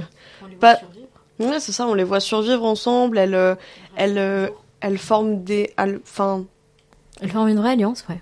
oui, j'ai, elles, elles bondent. Elles forment une famille, en fait. Elle, Il y a un vrai lien qui se crée. Je trouve que c'est quelque chose qui est assez euh, peu vu, euh, peu ressenti dans le film, moins bien ressenti. On voit qu'il y a une certaine alchimie qui est créée entre euh, Roux et, euh, et Katniss déjà en, sur le temps formation, le temps euh, euh, où elles sont euh, en train de s'entraîner, sort of. Et euh, et il y a un lien qui se crée après lorsque Roux, elle lui, elle, elle lui tend une perche pour l'aider à sortir de- du bourbier dans lequel elle était, dans le pétrin dans lequel elle était. Et, euh, et on a donc euh, quelques scènes et un, un bon, un ou deux bons chapitres quand même de, de ce temps qu'elles vont passer toutes les deux ensemble, de cette relation, une sorte de, comme au début finalement, une sorte d'accalmie au milieu de ces Hunger Games où on les voit euh, presque vivre en communion dans une, dans, dans la forêt, quoi. Tout à fait. Jusqu'à ce qu'elle meure. Voilà. Voilà. Jusqu'à ce qu'elle meure. Non, mais en vrai, ça va détruire Katniss parce que je pense que elle. euh, Comment elle meurt? Bon, pas spécialement, on peut laisser un peu de surprise aux gens. Tu vois, il y a peut-être des gens qui, qui n'ont pas vu le film et qui du coup se font allègrement spoiler, mais tu vois, qui comme moi en fait écoutent des podcasts sur des films qu'ils n'ont pas vus puisqu'ils s'en foutent d'être spoilés et, Ah, moi, je trouve que c'est qu'ils veulent quand même un peu de surprise. hyper représentatif parce que ça en- en- c'est filé avec le ce temps ce temps qu'elles passent ensemble ces, ces plans sur la comète qu'elles lancent. Elles vont décider de marquer euh, faire un gros coup quand même et de détruire du coup les les, les ressources des autres qui, qui paradent un petit peu qui font faronne quoi ils sont dans la corne d'abondance ils ont tout euh, haha on est les meilleurs et là les deux elles décident de dire bon allez on va bien les faire chier et puis euh, là ils commencent un peu à nous casser les ovaires, quoi. On va leur, euh, on va leur couper les vivres. Et c'est ça qui mène à sa perte Mais c'est vrai que c'est une scène qui est un peu jouissive effectivement quand on voit tout exploser. et qui est contrebalancée par le gros, le gros coup de massue en fait que Katniss se, se prend. Bah oui, le- bah juste, bah juste elle meurt. Non, bah juste elle meurt, mais elle se fait, elle se fait tuer par un des tribus des carrières que Katniss tue juste derrière, quasiment en même temps. C'est son, c'est, la- c'est son premier meurtre du coup, Oui. à Katniss. Oui, oui, complètement. C'est son, oui. C'est un meurtre de... Bah il y a celui de protection et de vengeance. il y a celui pas de en fait. Glimmer, quand même, oui, c'est puisque Ouais, elle par- la c'est tue avec à cause. destination, Ouais, voilà. C'est pas pareil. Non, non, tout à fait. Là, euh, là, euh, Marvel, donc le, le, le garçon du 1, elle le, elle le tue par un coup de flèche, quoi. Complètement. Premier coup d'ailleurs. Oui. Elle l'a du premier coup, elle l'abat au moment où lui abat. Roux. Par un lancer de. C'est quoi C'est une lance Je crois. Bon, bref, se- c'est pas, Si, ça. très important. c'est ça, il est doué, Ouais. pour, il est doué pour le lancer. Et euh, elle, va, elle va rester avec elle jusqu'au bout. Elle va lui chanter une chanson. Euh, elle va ensuite. euh, pas l'enterrer, mais elle va lui faire une, une vraie sépulture. euh, Pour, enfin, elle va cueillir des fleurs. Elle va, en fait, elle va vraiment la traiter comme comme une enfant et comme une humaine, je trouve, contrairement aux autres tribus qui juste tuent pour survivre. Là, euh, elle, elle en fait quelque chose et, euh, et ça va déclencher euh, dans le 11 un, un, souvel- un, un genre de soulèvement, Ouais. ouais. Et c'est, quelque chose justement qui reviendra après euh, quand le district 11 euh, va en vouloir à Katniss pour la, la suite des événements et qu'elle va dire non mais enfin moi quand elle est morte j'étais là et, et j'ai tout fait pour qu'elle parte en paix. On lui crée une sépulture et tout et il y a justement sa famille qui dit bon bah on t'en veut pour ce qui s'est passé derrière mais t'as fait ça, donc. euh, Oui, c'est Bah, ça. Ça va aussi, d'ailleurs, lui sauver la vie quand plus tard, Tresh, le garçon du 11, euh, va lui dire, euh, va, il va, il va lui dire, bon, je te laisse en vie cette fois, euh, parce que t'étais avec Roux et Parce que tu l'as protégée. Voilà, c'est ça. Et t'as tout fait, mais voilà, elle est morte, mais c'est pas de ta faute. Oui, euh, c'est ça. ouais. Alors j'ai un moment de doute, mais comment, quand, quand est-ce que le 11, euh, le 11e district va en vouloir à Katniss? Dans le deuxième? Dans le tome 2. Il y a tout un truc où. euh, Ah, quand elle décide de leur donner une partie de son... Ouais, puis tu sais quoi, il y a toutes les toutes les répressions qui commencent et tout. Ils disent bah ouais, mais en fait nous on, on était tranquilles presque. Ouais, oui, et c'est on vrai. allait se soulever de notre côté, mais avec tout ce que t'as fait, bah du coup là on est obligé de se soulever tous ensemble et du coup là la répression c'est de ta faute. euh. Genre fallait rester à ta place en fait. Encore une fois, quelqu'un qui lui reproche ça quoi. C'est vrai. Mais euh, elle, euh, Katniss traite euh, Roux comme une, euh, une vraie personne, elle lui offre une vraie sépulture et, et après elle, euh, elle craque. Elle est décrite comme euh, craquant euh, totalement, comme, euh, comme si elle avait vraiment perdu sa sœur, comme, comme si elle avait perdu une sorte de doublon de sa sœur. Et euh, c'est très bien mar- marqué dans le film d'ailleurs. Je trouve que c'est très bien représenté. On la voit euh, totalement hystérique. euh, en crise de larmes, en train de. Comme si elle avait perdu un membre de sa famille. Oui, oui, oui. Totalement. Et elle a perdu aussi un petit peu du coup du, du reste d'humanité qu'elle qu'elle avait. Alors que le Capitole justement cherche à ce qu'il n'y ait plus aucune humanité euh, chez les tribus, elle, elle s'était battue justement pour garder toute son intégrité. Et là, du coup, c'est une grosse partie qui est, pas, qui est justement bah, qui est partie. Et, euh, Avec effectivement euh, le premier tribut qu'elle tue vraiment d'elle-même. Elle qui, avant, avant le. lors de son. lors de sa moisson, en fait, dit à Gale euh, Mais je ne sais pas tuer des humains. Et il lui dit C'est comme les animaux. euh, Elle qui était en mode. euh, Parce que tu vois, oui, avec le Need Gap, c'était vraiment pour s'enfuir et pour se sauver. Alors que là, c'est juste un acte barbare, entre guillemets. C'est juste de la vengeance euh, viscérale. Tu vois, elle n'était pas en danger quand elle l'a tué, donc c'est vraiment ce truc. de- Et en même temps, c'est un acte de protection. C'était de la vengeance, mais un acte de protection. Elle, elle se rend compte aussi, euh, en même temps qu'elle l'a tué, que lui, il a blessé mortellement Roux. C'est un, c'est un, c'est un mix des deux, quoi. Juste après, il y a l'annonce de il peut y avoir deux vainqueurs tant qu'ils viennent du même district. Voilà, changement de règles, puisque voilà, le, le Capitole se, se croit tout permis, donc ils peuvent effectivement changer les règles en plein milieu de la partie. et- Il n'y a plus que deux districts qui sont concernés par cette règle, d'ailleurs. Le premier et le et douzième. Le premier et le dernier, voilà. Ouais, superbe. Symbolique, tout ça. Les plus forts versus euh, ceux que tout le monde pense les plus faibles, qui ne le sont pas vraiment d'ailleurs. Et euh, voilà, donc du coup, euh, Katniss euh, et Pita se retrouvent. Elle part à sa recherche et elle le, le retrouve totalement euh, ressemblant à une branche. Hilarant. J'ai trouvé, moi j'ai trouvé la scène très drôle dans le dans le film pour le coup. Mm. J'ai toi euh, j'ai ta voix en tête mais comment il a pu faire ça en plein milieu du des Hunger Games quoi? C'est vraiment c'est assez drôle. D'où il a trouvé le temps, les matériaux. ça, il a eu euh, vraiment des bons cours de maquillage aussi pendant cette c'est préparation. clair. C'est pas c'est que euh, Pita rêve d'être make-up artiste. et ouais. Hello MUAs. Pita Drag Race. Euh, donc ouais, certes, il est euh, bien camouflé, mais ça va pas fort. à la jambe par une épée. important. Oui, oui, c'est complètement, c'est super, super important. C'est moins montré dans les films. Mais ouais, parce que Ah oui. tu sais, là, je viens de lire ce qui arrive à sa jambe. je Oui, oui. Mais c'est pas montré dans le film. non, en non, fait. c'est pas du tout. Genre, il- à la fin, donc, Absolument euh, pas. il Non, est du tout. amputé d'une jambe, mais dans le film, bah non. On Non, pas. il Pas est juste tout. guéri. Il est guéri, en fait. hein. Euh, mais c'est la même chose que Katniss qui, euh, lors de l'explosion, en fait, Perd, euh, perd l'audition d'une oreille, mais elle la, elle la retrouve après. Ouais, L'hôpital, le. Capitole l'opère. Elle perd l'audition que pendant la- le reste des Hunger Games. ouais, mais c'est pas du tout Mais c'est pas montré. ressenti. Non. Et, et je trouve qu'il y a un... Ouais, c'est pas montré, mais euh, la f- donc euh, après l'explosion, Katniss perd une partie de l'audition euh, de l'oreille gauche, je crois. Et euh, c'est quelque chose qui est très peu ressenti, peu montré. Il y, a, il y a un manque de représentation de la euh, de l'infirmité que créent les Hunger Games sur euh, les gagnants, par exemple. En fait, du, juste du trauma. On, on sent le trauma psychologique, mais le trauma physique est pas du tout là. On, on se doute bien que euh, la technologie de- de- du, du Capitole peut soigner plein de choses, euh, notamment donc euh, cette infirmité auditive que Katniss euh, euh, sera, euh, aura totalement effacée euh, lors du deuxième. livre, quelque chose qui aura, ouais, qui aurait été modifié euh, artificiellement. Euh, c'est quelque chose qui est totalement gommé, qui est pas du tout abordé dans les dans les dans les films. Je trouve que c'est un peu dommage. Et donc euh, Gail, quand on le retrouve, il a euh, Gail, Pita, quand on le retrouve, euh, il a un morceau de jambe en moins quand même. Hein. Il a une bonne entaille dans la dans la cuisse. Il est en train de crever, la jambe ouverte. Et euh, et là, Katniss, elle se dit bon, faut quand même peut-être que je le sauve si je veux qu'on soit deux à gagner, quoi. C'est ça, et puis euh, surtout que je crois que c'est là que Pita lui dit euh, Mais moi, en fait, les sponsors, ils m'ont rien envoyé. Exactement. ouais. Alors qu'elle, justement, euh, au cours de l'incendie, elle est blessée. Elle est, elle est brûlée euh, assez grièvement et elle reçoit un petit colis avec une pommade, avec un petit mot d'Heimlich. euh. elle est, elle est plus, elle est plus valorisée. Elle est, même si elle est plus ambivalente comme personne, euh, c'est un personnage qui, qui reçoit plus de soutien, qui reçoit plus de visibilité. On sait pas trop si c'est parce que Pita il a montré une dualité en s'alliant au, au tribut de carrière ou quoi que ce soit, mais euh, en tout cas euh, lors de, enfin il est blessé et personne ne vient l'aider. C'est ça, ou si tout ça, justement, fait partie du plan d'Heimlich, qui, travaille dur pour que, justement, Katniss, ait des.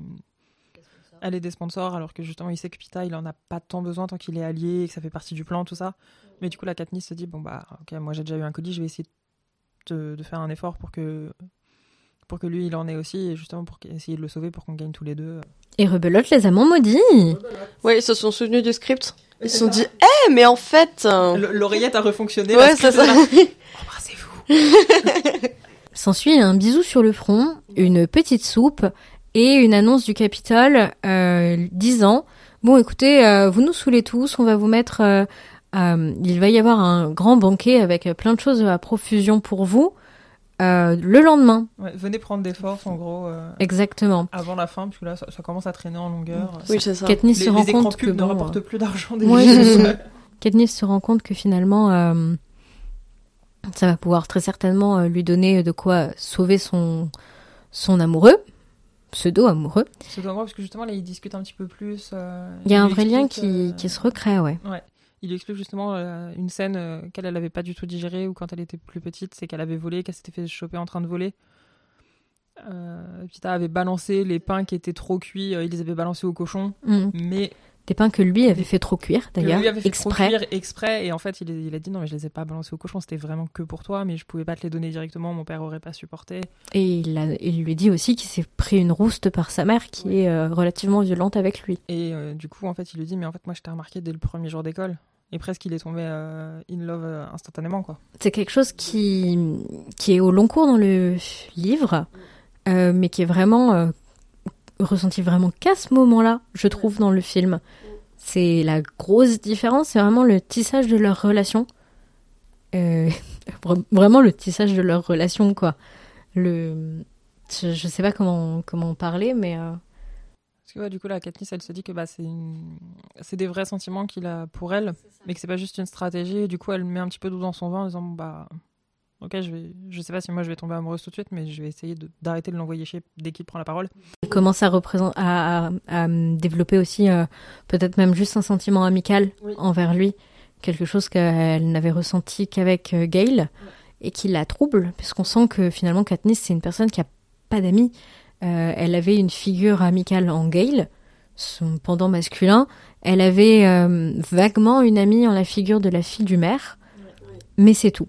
Katniss, elle a pas d'amis. On se rend compte que c'est vraiment euh, l'amitié, l'amour, c'est quelque chose de totalement euh, hors de propos pour elle. Elle le dit au tout début du premier livre. Elle veut pas d'enfant. Elle le dit au, premier, début du premier film aussi. Elle est euh, Katniss, c'est une solitaire pure et dure. Et c'est la première fois qu'elle tisse autant de relations. Je pense à sa relation avec Amish ou Sina, ou justement Même roux. Ou... même Enfin, Roux ouais. et Pita. Elle, elle se crée un, un cercle, quelque chose qui la sort totalement de sa, sa zone de confort. Parce que c'est quelque chose que je pense qu'elle a... elle se l'est jamais autorisé, puisqu'elle de... elle a pas eu le temps. Elle devait justement euh, remplacer euh, le, le rôle maternel et, et faire vivre euh, la famille. Donc en fait, elle a pas eu le temps de se pencher là-dessus. Et là, euh, c'est paradoxalement le moment où euh, elle se crée le plus de- d'affinité, de, relations de confiance, en fait, de relations égales.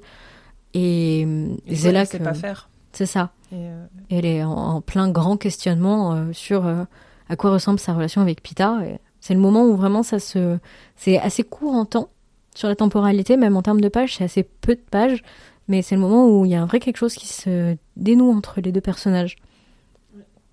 puis elle le sauve. Voilà. Elle récupère, elle La va. soupe était bien magique. La soupe était pas mal et surtout non. Après, elle va, elle va au, à la corne d'abondance récupérer son petit sac. Euh, et donc Avec le c'est médicament. avec le médicament. C'est là qu'intervient la scène où euh, euh, Tresh euh, lui sauve les, les miches. Les miches. Voilà, donc ouais, Tresh lui dit bah écoute, t'as t'as des roues, voilà, t'as t'as pas pu la sauver, mais de toute façon, euh, Juste cette fois. Et... voilà, La prochaine, ce sera pas ça, survive, donc euh, voilà, euh, va-t'en, euh, je, je ferme les yeux pour cette fois, et puis la prochaine fois, j'essaierai de pas te louper.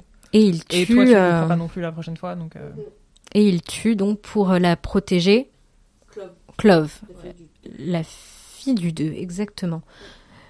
Et elle s'enfuit et grâce à ce qu'elle trouve dans son sac, elle sauve. Enfin, elle sauve. Elle, euh, elle, rap- elle, euh, Elle aide Pita. elle aide Pita. Elle, euh, elle diminue la blessure quand même. hein. On, dans le film, c'est plus montré. Je pense que c'est là euh, qu'on voit la différence entre euh, la représentation de l'infirmité. Euh, mais dans le livre aussi, quand même, elle, elle diminue bien euh, l'infection. Enfin, le, ouais. le- Puis elle lui a fait une attelle et tout. Puis il y a tout ce truc aussi où il veut, où Pita veut, veut l'aider en l'accompagnant chasser, sauf qu'en fait, bah, lui, il a pas l'habitude, donc il sait pas faire, il fait du bruit. et- Oui. Ouais, ça nous amène un peu de respiration. euh. Et il fait un bruit monumental, c'est très très drôle. C'est moins bien, c'est moins représenté dans le dans le dans le film, mais c'est vrai que c'était c'est des scènes très drôles, euh, presque comme comme avec Ro quoi, cette scène de sérénité dans la forêt. Bon bah il y a un ouais. C'est c'est je pense que c'est ces scènes-là qui rendent de la- l'insoutenabilité de de la violence des jeux euh, plus douce. Quelque chose qui, qui sera d'ailleurs moins représenté, moins ressenti, je trouve, dans le deuxième dans le deuxième film. Donc là, on arrive un petit peu à la fin quand même de cette, euh, de cette arène, parce qu'il n'y a plus beaucoup de survivants. On arrive à la fin du livre aussi presque, hein, puisque le, le- le- la clôture du livre se fait peu de temps après euh, la fin des jeux. Et, euh, Et je crois que du coup, Tresh et Kato, ils s'entretuent. eh bien non, eh bien non, euh, le capital en a marre et lance euh, des euh, chiens euh, qui ont des génétiquement modifiés avec les, capa- les des, des Les caractéristiques des anciens tribus. C'est ça. Est-ce que du coup, c'est des cadavres modifiés ou- Voilà. Parce que justement, on sait que Roux, elle a eu une sépulture, mais on ne sait pas ce qu'il était devenu des autres cadavres. Parce qu'ils récupèrent tous les cadavres, mais ne les envoient pas dans les districts. C'est quelque chose qui est redit après. Et bien là, on se rend compte que, ouais, ils envoient donc ces chiens euh, cadavres modifiés euh, euh, représentatifs, donc des- enfin, c'est ces anciens euh, combattants, pour rassembler tout le monde et créer une dernière bataille euh, pour euh, faire sortir un dernier gagnant, parce qu'il y en a un petit peu marre, là, ça traîne un peu dans le temps, ça devient euh, trop bucolesque. Oui, c'est ça. Bucolique? Trop bucolique. bucolesque, c'est un mélange entre bucolique et rocambolesque. Ouais, c'est- C'est un peu ça en fait, Je- c'est un peu, euh, c'est un peu bucolesque. parce que- Un mot valise. euh, Ouais, c'est pas mal. Je trouve que c'est assez bucolesque comme euh, situation. C'est rocambolique. Oh non, c'est mignon en plus. C'est rocambolique, j'adore. Et donc, euh, oui, ils les rassemblent. Ils sont tous rassemblés à la corne d'abondance. Euh, et Bon, Tresh meurt par les chiens. Kato, il y a une dernière grande bataille, mais globalement, il meurt aussi par les chiens. Et il reste que Pita et Katniss. Et là, Et donc, ils pensent qu'ils ont mais oui, et le capitaine leur dit Ah, au fait, non Vous savez, la dernière règle qu'on a mise, bah en fait, on l'enlève. Voilà, on annule. Euh, Sauf que Katniss, elle a plus d'un tour dans son sac. Oui, Et elle a... Parce que du coup, ouais, ça s'est pas montré, mais justement, euh, on dit que ouais, euh, Pita, il s'est pas chassé, il sait pas se débrouiller dans la nature, puisqu'à un moment, il manque de manger des baies empoisonnées. D'ailleurs, qu'ils ne mangent pas. Et euh, on a euh, l'une des, euh, des, des, cinq dernières qui était la renarde. Elle est appelée comme ça tout le long du livre. C'est vraiment une, une rousse du hum, cinquième, je crois, qui... Donc, ouais, la, distri- la, tribu du, du 5 qui est pleine de ressources, qui est pleine de vivacité. C'est vraiment... ouais, elle est très vive. Elle, fait partie de celles qui, qui vont piquer à la corne d'abondance lorsqu'ils avaient leur... leur bah alors vivre euh, en... en pyramide, là. Ouais, c'est ça. qui- C'est c'est vraiment c'est euh, c'est la fille pleine de ressources et en fait euh, elle est elle est elle est elle est intelligente, voire même euh, par contre trop confiante puisqu'elle euh, elle mange les baies empoisonnées que euh, Pita avait euh, récoltées et euh, Katniss décide de les garder. Elle a bien fait de les garder, hein, parce que. C'est- C'est c'est fou, elle apparemment elle a lu le script. Ouais, je pense qu'elle est, elle est vraiment. Dingue. euh, Parce que du coup, voilà, ils sont en haut de, de ce monticule, voilà, euh, cernés par tout, voilà, en haut de la corne, cernés par toutes les caméras. Ils se font un câlin, car euh, ça y est, les amants mondiaux ont gagné. Et là, c'est le là, drame. Du coup, puisque le Capitole leur dit, ah, bon, en fait, euh, non, euh, on avait dit un seul gagnant, euh, c'est ça, donc. euh, Démerdez-vous. Voilà. On retourne au script original. Mm, Voilà. mm, mm. Et du Et- coup, là, Katniss a une fulgurance. Elle se dit qu'ils ne peuvent pas finir les jeux avec aucun gagnant et qu'ils vont les forcer Ouais, À avoir forcer le, le Capitole de à- gagnants. Ouais. Elle sait très bien qu'elle va avoir la main mise dessus puisque le but des jeux, c'est d'avoir un héros martyr.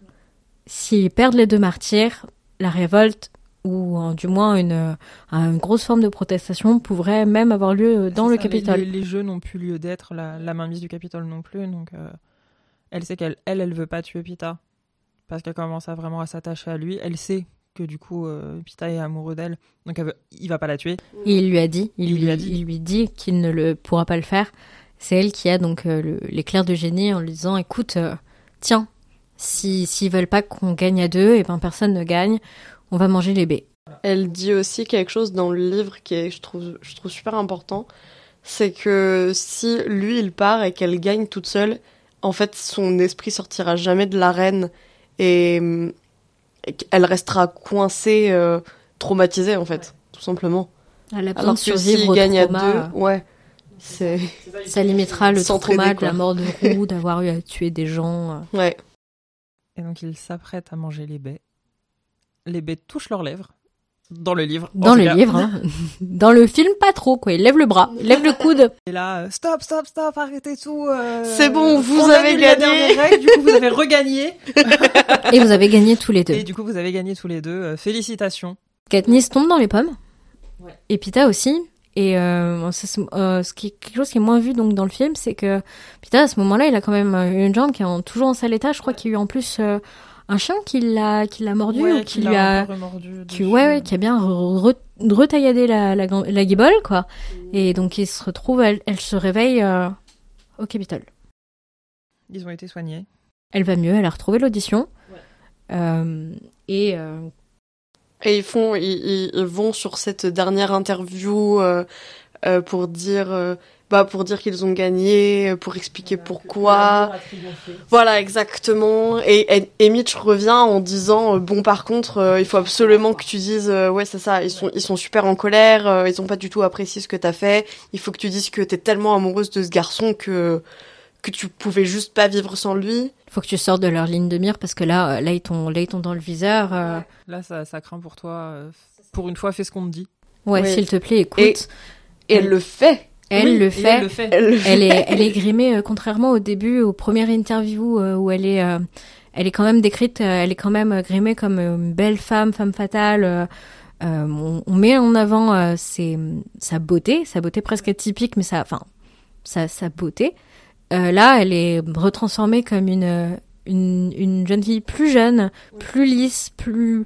ingénue. On lui rend un peu son innocence. euh, Ouais. On, on la, on la transforme un petit peu en une Juliette en fait, je trouve. Il y a cette figure de, des Roméo et Juliette, les amants maudits, euh, euh, ils sont, ils sont lissés. Leur, euh, le, le tout est lissé quoi. Et justement, là, ça nous montre aussi bien l'évolution du personnage parce que pour une fois, elle fait ce qu'on lui demande. Parce qu'elle comprend les enjeux qu'il y a derrière. euh, elle comprend que là, ces, ces actes, ils vont pas être que euh, pour elle s'il y a des conséquences, mais que ça va être pour le district, pour sa famille. euh, voilà, que... Et donc, elle a, une, elle a la visite du président Snow chez elle.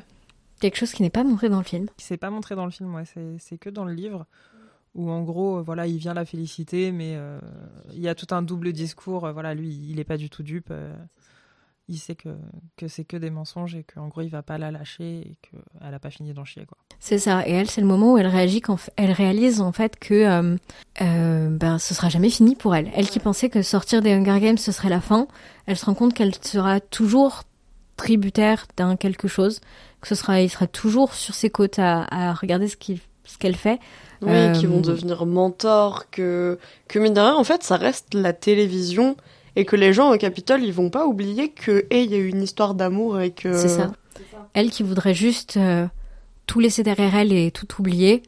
euh, dont euh, cette fausse histoire d'amour, ben on- elle, elle se rend compte qu'en fait, elle va devoir continuer à faire semblant. Et c'est vraiment euh, le, le plein fouet, euh, le deuxième coup, quoi. Le, après le trauma de la reine, c'est le. Ben en fait, tu vas vraiment devoir vivre avec et continuer à composer. euh, Et à faire semblant, et tu vas justement pas pouvoir retrouver Guile. euh, parce que maintenant que t'as un peu compris ce que tu ressentais pour lui, que c'était pas juste de l'amitié. euh, Et puis il y aura pas de, il y a plus de retour en arrière contrairement à ce qu'elle elle attendait quoi. Elle peut plus, elle peut plus faire demi-tour. Limite, ça aurait été plus simple pour elle si elle, elle était morte. Ouais, ouais. Et du coup, je trouve que c'était une très bonne fin. Je suis d'accord. Parce que du coup, ça t'en dit pas trop sur ce qui va se passer après. Ça pourrait être une fin d'un livre euh, en un seul tome, d'une Ouais. série en un seul tome. Tu vois, je me suis dit, est-ce qu'elle euh, Ouais. qu'elle avait signé pour les trois d'un coup? Est-ce qu'elle avait signé que pour celui-là et qu'elle était pas sûre? Moi, je pense que Euh, Franchement, ouais, très, très bonne fin. ouais, c'est une fin ouverte, mais qui et qui pourrait suffire à elle-même, mais qui amène à, à une potentielle suite, qui amène à des conséquences plus plus néfastes et euh, Ce qui du coup est pas dans le film, puisque dans le film, on sait déjà qu'il y a une suite, donc ils pouvaient le finir un peu. Oui, puisque le film est sorti après, c'est vrai. Mais et en même temps, je trouve que malgré tout, la justesse euh, le- de la fin euh, un petit peu ambivalente euh, de du livre est bien transcrite dans le film. On le voit euh, lors de l'interview slash euh, les passages avec Emmett qui lui dit écoute, euh, là va falloir euh, faire faire tout ça. Euh, ça montre bien que la tension elle monte d'un cran ou de cinq. Et euh, effectivement, du coup, on s'attend à ce que dans, le, dans la suite, ça se passe pas euh, comme sur des roulettes. Et... Qui est une couille dans le pâté. Exactement. Pour vous, c'est une bonne ou une mauvaise adaptation? Moi, je trouve que c'est une très très bonne adaptation. J'ai, je, je trouve que c'est même une des meilleures adaptations que que j'ai pu voir. J'aime bien regarder et lire des choses, des, des livres adaptés, voir des adaptations au cinéma. J'adore ça. J'aime bien me faire une, un rapport entre les deux. Euh, moi, j'ai eu le rapport inverse parce que je fais partie de ces gens qui ont vu euh, le premier Hunger Games au cinéma, qui n'ont pas du tout aimé d'ailleurs. J'ai mis euh, des années avant de le lire. D'ailleurs, je l'ai revu avant de le lire pour la toute première fois. Moi, je l'ai lu à 18 ans. Le livre, il est sorti quand j'avais euh, 11-12 ans, je crois. Donc, je l'ai vu bien après. Il m'a fallu du temps avant de, de- du coup, de me faire une, la part des choses. Et c'est là que je me suis dit, bon, j'ai pas trop aimé le film. Par contre, c'est une adaptation qui est vraiment euh, quasiment nickel, quoi. Ouais, non, je suis totalement d'accord. Je trouve que c'est une très très bonne adaptation. Que tout ce qu'ils ont mis euh, sous le tapis, c'était vraiment pas utile, outre euh, le- les handicaps, qui je trouve dommage. Mais sinon, tout le reste, euh, c'est, c'est franchement non, c'est super bien. C'est une très très bonne adaptation et c'est aussi un très bon film. Oui, c'est ça, parce que des fois, t'as des bonnes adaptations qui sont des mauvais films, mais là, Oui. c'est c'est vraiment les, les Ouais. deux. Et justement, moi, les, les seules choses qui ont été rajoutées, qui sont pas dans le, dans le livre, mais qui sont dans le film, c'est qu'en fait, comme le livre, il est écrit à la première personne, C'est ça. bah, quand elle est dans l'arène, on sait pas ce qui se passe, nous, au Capitole. Et du coup, là, il y a des petites scènes, justement, où on voit cette espèce de, Bah, de tour vois, de contrôle. oui, ça et Tout le. le monde qui surveille les écrans, t'as l'impression presque que c'est des scientifiques, vraiment, qui sont là à tout C'est un mélange, hein. c'est un mélange de ça. C'est des scientifiques, des, des masterminds de la, du numérique qui vont créer ces, toutes ces catac- tous ces cataclysmes, toutes ces catastrophes euh, qui vont leur tomber dessus. C'est, c'est, c'est vraiment euh, une sorte de, c'est l'œil, euh, c'est, Big Brother. Moi, je retrouve euh, un petit peu la figure de, de, du grand méchant qui contrôle le tout, euh, qui voit tout, qui, qui, qui ne, euh, à qui euh, on ne peut rien cacher, quoi. Ouais, ouais, ouais. Je trouve aussi que c'est une bonne adaptation pour le, une très très bonne, un très bon film, une très bonne adaptation pour le rapport à, au son.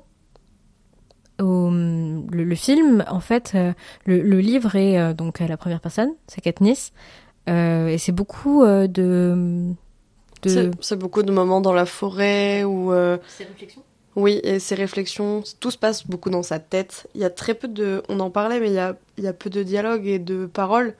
Et dans le, dans le film aussi. Le moment où il y a le plus de dialogue, c'est vraiment sur euh, le micro-temps de préparation. Et, euh, et c'est ce qui est très intéressant, c'est le la manière dont c'est retranscrit euh, auditivement parlant dans le film. Ouais. C'est un film qui est très silencieux, Oui. Euh, qui, est, qui est magnifique parce qu'on a des moments de de bruit de nature, de bruissement, et les peu de rapport au- à la musique.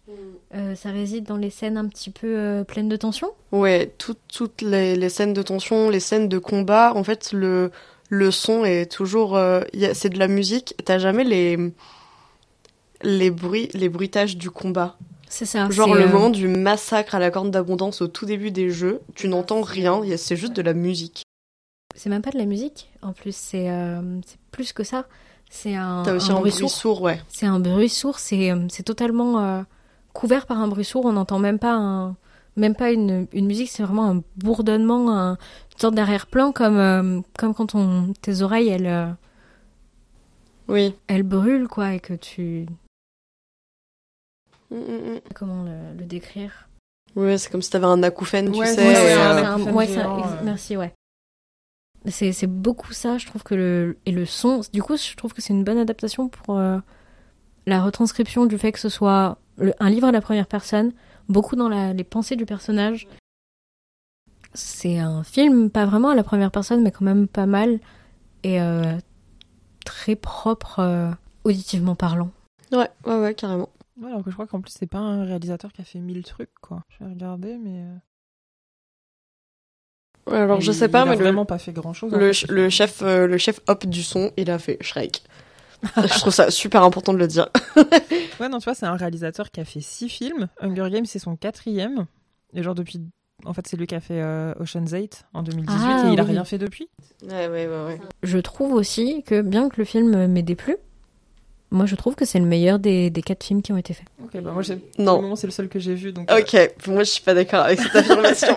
Et mais, mais en fait, en le revoyant, il y a un truc qui me frappe, c'est vraiment cette, euh, ce rapport à l'audio oui, que je trouve, mais qui est tellement impressionnant, qui, te mène- qui, qui retranscrit tellement tout ce qu'il y a à retranscrire et, je- et, et qui n'est pas aussi présent dans les autres films en vrai. et qui, et qui peut être compliqué à retranscrire. C'est assez fantastique, c'est ce que je trouve, euh, ce qui en fait une très très bonne adaptation et un très bon film. pour moi, le seul point négatif du film, C'est les acteurs. c'est les acteurs. Ouais, je suis d'accord. Ah, c'est- on en a parlé un petit peu euh, ça et là, mais vraiment, bah, Jennifer Lawrence, on disait, elle est trop parfaite pour le rôle. Et, et elle est trop parfaite, elle est trop vieille. Elle est trop vieille. euh, Enfin, je suis désolée, hein, mais elle a, je crois qu'elle elle avait pas forcément. le- Et elle devait avoir une petite dizaine d'années de plus quand même. Ouais, parce qu'elle est, ça a été tourné en 2012. J'avais quel âge en 2012 Bah, j'avais 20 ans. J'avais 21 ans et Jennifer Lawrence, elle a, on a un an d'écart. Donc tu vois, elle avait 22 ans quand ça s'est tourné, donc bah, elle a pas beaucoup plus. Hmm, en vrai, ça va. Je En pensais qu'elle était va, plus vieille que ça. Mais euh, je pense que c'est parce qu'elle joue un peu comme une patate. et du coup, euh, Elle est trop. euh, Je la trouve beaucoup plus arrogante. Elle est super dure. Oui. Elle est super dure, je trouve. Et euh, un peu mono-expressive. Hein. Je vais pas. Enfin, je trouve que c'est assez impressionnant, mais euh, elle a une impression de. On dirait qu'elle a une crotte qui flotte sous son nez euh, constant, de manière euh, constante. Et elle est, euh, elle est toujours un petit peu. elle a un petit peu un air pincé, un petit peu, alors que normalement c'est Effie, tu vois, qui pourrait avoir cette tête-là, euh, De toujours un peu. euh, Bon, euh, dans le rôle du bulot suprême, euh, Josh Hutcherson, euh, vraiment euh, une feuille de papier. Petit carreau. Ouais, Sans marge. c'est sans marge, ouais, vraiment. Vraiment. Moi, j'aime bien les feuilles de papier petits carreaux. Oui, moi aussi c'est mes préférés, donc on va. on va- Euh, Mauvaise comparaison. une feuille de brouillon. Oui. T'es sur, Rose. sur- Non, rose elles sont bien les a juste roses. une ligne qui a été imprimée, donc tu peux même pas la réutiliser entièrement, tu vois. Mais non, mais les feuilles de brouillon de couleur, elles sont super. Enfin, des origamis. Elles ont, une, elles ont un deuxième intérêt. Non, là, Josh, il a rose, pas du tout de deuxième PQ. intérêt, quoi. On dirait une feuille de PQ. Alors, on, on verra dans les prochains, dans les prochains podcasts. Je trouve que il y a une amélioration aussi du personnage et, du et traitement de- du personnage. du traitement du personnage et du coup de l'acteur. J'ai un gros crush sur Josh Hutcherson. Ouais, mais Du alors coup, toi, bon. t'es- toi, t'arrives, t'es vendu, puis t'es amoureuse de lui depuis Terabithia. Oui, voilà. Ça craint. Donc bon. Mais moi, je suis, moi, je suis d'accord avec Audrey. Euh, il a, il y a un manque de charisme de la, dans, dans au moins dans le Oui. premier film. Ah oui, oui. Euh, alors certes, on le voit pas des masses dans le C'est aussi, livre. ça vient aussi du personnage. hein. Mais pour le coup, c'est intéressant qu'ils aient pas choisi euh, une beauté fatale ou un, un mec turbo connu, tu vois. Ouais, ouais, c'est vrai. Pour le coup, là, euh, bon choix de casting. Oui. Ouais, ouais, ouais, bien sûr. Oui, oui. Je pense que c'est le personnage dans le premier film. Le, on va dire que le, l'adaptation, euh, le- enfin, le- la prise de personnage est bonne. Euh, le personnage dans le premier, il est quand même moyen. Ouais, il est, il est ok tiers, quoi. Et puis il y a Gail. Ouais. Pas- alors, il a un charisme sur le premier tiers. Il a un charisme euh, avant qu'elle entre dans les Hunger Games. Où là, on se dit, putain, un mec qui sait se débrouiller, euh, il a pas l'air trop con, il a l'air, ouais, il a l'air, il a l'air futé, il a l'air d'être très débrouillard. On se dit bon, euh, il pourrait être frère et sœur. Par contre, euh, ça c'est vraiment, on a l'impression qu'elle va coucher avec son cousin quand il se tourne, quand il se tourne autour. Bah, c'est un peu ce qu'on va essayer de nous faire croire après. Genre, c'est son cousin. Tu vois, c'est- Là, pour le coup, ça marche. Voilà. Mais euh, après, et après, je le trouve très euh, euh, mascu, Gail. Ouais. Très. euh, je me rends compte que euh, la, la petite nénette qui traîne avec moi, ben, en fait, c'est une femme. Elle a une potentialité. Et euh, pourquoi on me la vole, quoi C'est vraiment le. euh, et c'est ce que je reproche beaucoup à- au personnage de Pita aussi. Dans le premier, c'est vraiment euh, l'un et l'autre. euh, Katniss, c'est une femme, mais c'est une, enfin, c'est une fille, c'est une femme, c'est, c'est un, un, un personnage de sexe opposé euh, qu'il faut protéger. Et euh, ils oublient tout de suite que Katniss, elle n'a pas besoin de leur paire de boules pour se protéger elle-même, quoi. Et, Gale, c'est un peu ça, et je le trouve, euh, pareil, je trouve que c'est un bon casting, euh, mais je le trouve très, euh, très irritant. C'est quelque chose d'assez représentatif du premier tome. C'est une histoire incroyable. Le, lire à chaque fois me, me procure des, des sensations mais incroyables. C'est un livre qui, est vraiment top. Par contre, les trois persos, le, le personnage principal et les, les deux, euh, C'est deux, deux Love Interest, euh, quelque part. eh ben, ils sont super irritants, quoi. Il- c'est un personnage que j'aime bien, mais alors, pour le coup, l'acteur, euh, rien à péter. Vraiment, moi, la famille Hemsworth, elle me passe au-dessus. euh. Oh non Non, Thor Thor, il me roule dessus Franchement, tu vois, limite, il dorme dans mon lit, je vais dormir dans la baignoire. Waouh Ah, c'est dur pour euh, Chris, parce que Chris, quand même, il a, le- il a, un, il a un sacré charisme. hein, quand, il, quand il a son petit sourire en coin, en coin là, quand il joue Thor. Moi, j'ai mes, j'ai mes ovaires qui, qui se rendent compte qu'elles peuvent enfanter.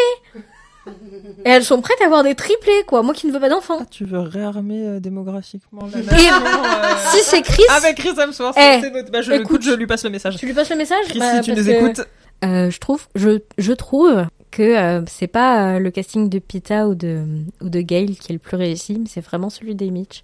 Ce qu'on disait euh, à un moment. hein. Euh, c'est peut-être pas euh, comment il s'appelle? Woody Harrelson. C'est peut-être pas Woody Harrelson qu'on Harrelson qu'on imagine au tout début, mais euh, c'est vraiment un match, un très bon match. Oui, parce que du coup, bah, il est un peu jeune, en fait, du coup, pour le rôle aussi. Pas mais, tant que ça. Mais ça marche. Pas Pas tant que ça, hein, il me semble qu'il est quand même, il est pas tout jeune Woody Harrelson. Et puis il est grimé euh, à la manière euh, de faire vieux jeune, tu- Ouais, oui, il a 62 ans actuellement, donc quand ça s'est tourné, il avait 50 ans. Donc ça se tient. Il est censé. Il est avoir censé avoir 15 ans de plus. ouais. ouais. Non Si. Les 50, ça fait 50 ans que lui, il a fait les Hunger Ah, Games, il est censé avoir 15 une ans. bonne soixantaine. C'est ça, il est censé avoir 65, tu vois, donc il y a 15 ans. Ouais. Mais bon, ça passe, tu vois. Ça se fait. Ouais, parce qu'il faut pas, il faut pas oublier qu'il est censé être quand même euh, du coup mieux nourri, mieux logé, mieux loti. Et je trouve qu'il fait bien l'affaire. Je trouve que Woody Harrelson, euh, ouais, je trouve que le, le casting il, il est bien nailed pour euh, la- en, en la personne de de Haymitch. J'aime bien aussi, ben bon après c'est c'est totalement personnel, mais euh, Sina avec euh, le beau et grand Lenny Kravitz, c'était parfait. Ça aurait été dur de faire mieux, je pense, mais. euh, Tu vois, en fait, c'était soit lui, soit RuPaul. Mais du coup, ça donnait pas le même personnage. Mais, Non. tu vois, euh, Non Clairement du pas. tout. Non, mais du coup, maintenant, j'ai envie de le voir, RuPaul, qui joue Sina. Enfin, pardon. Mais... Ah non Ou alors, mais quitte à mettre RuPaul dans Hunger Games, c'est autant lui faire jouer Snow, quoi. non, le faire jouer, le faire jouer. Effie RuPaul qui joue Effie. Non, Elisabeth Banks, elle est parfaite en Effie. Bah, Franchement. imagine RuPaul en Effie. Mais Elisabeth Banks. Katniss, sachez. Eh. Eh, Ok, j'avoue.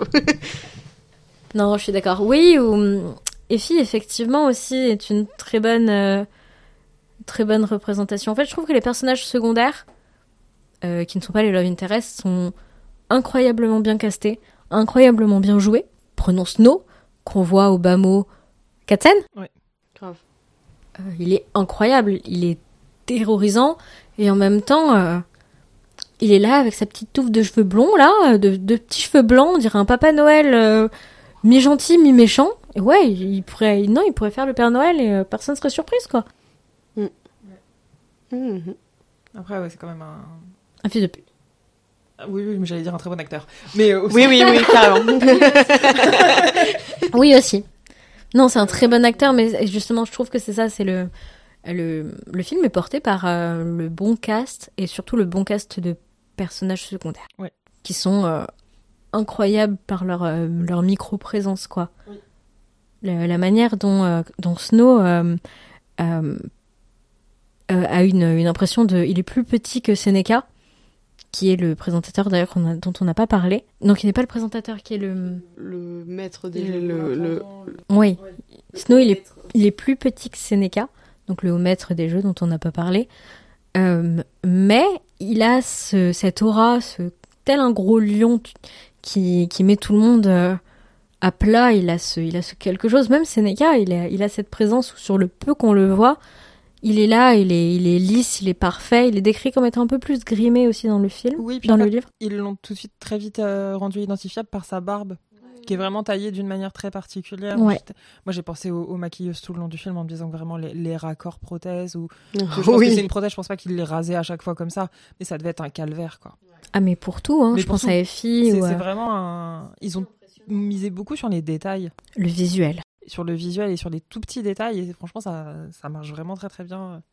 Le rapport, oui, le rapport entre Snow, Seneca ou, ou- euh, Seneca et ses intendants aussi dans cette tour d'ivoire euh, où il contrôle tout. Ils sont tous en blanc, un petit peu lissés, un petit peu uniformes. Lui, il là, il se démarque. C'est assez impressionnant, quoi. C'est ça qui fait le tout, je pense. Et tu vois, justement, des fois, t'as des, t'as des, des adaptations où, comme c'est un peu de la littérature jeunesse, ils se disent on va faire ça par-dessus la jambe, mais là, pas du tout. Ouais. C'est euh, vraiment. euh, Parce que ça arrive à la fin d'Harry Potter. Et donc, ils se disent Harry Potter, là, c'est fini. Il nous faut un truc assez fort et sur lequel on va mettre vraiment tout de suite beaucoup de moyens. Et c'est pour ça que je pense que ça marche aussi bien et que là, voilà. La nouvelle c'est- poule aux les, les hein. premiers films sont, sont sortis en 2012, mais là, en 2023, il y a un nouveau film qui est sorti. euh, Euh, avec euh, la parution du, du, du, du préquel, donc en poche. C'était voilà, vraiment. aussi euh, vient de sortir, donc c'est vraiment plus quelque chose qui on revient sur la vague, quoi. Ouais. Dix ans après, je crois. euh. Non, non, parce que le, le, le grand format, il est sorti en 2018. Ou en 2020. Non, euh, oui, mais. euh, 2018 aux US, en ouais. 2020 Mais chez c'est ça, nous. mais il me semble que le premier livre est sorti en grand 2008. format en 2008. Oui, 2008. Donc, ouais. Dix ouais, ans ouais. après, Ah oui, il y a après, le oui, premier, il y, a, il y a une nouveauté. C'est euh, Oui, oui, oui. C'est Je pensais assez, 10 ans euh, après les films. Non, non, non, du tout. C'est ainsi que se conclut cet épisode sur Hunger Games. Merci de nous avoir écoutés. En description, comme d'habitude, le lien du compte Instagram et de la page Tipeee.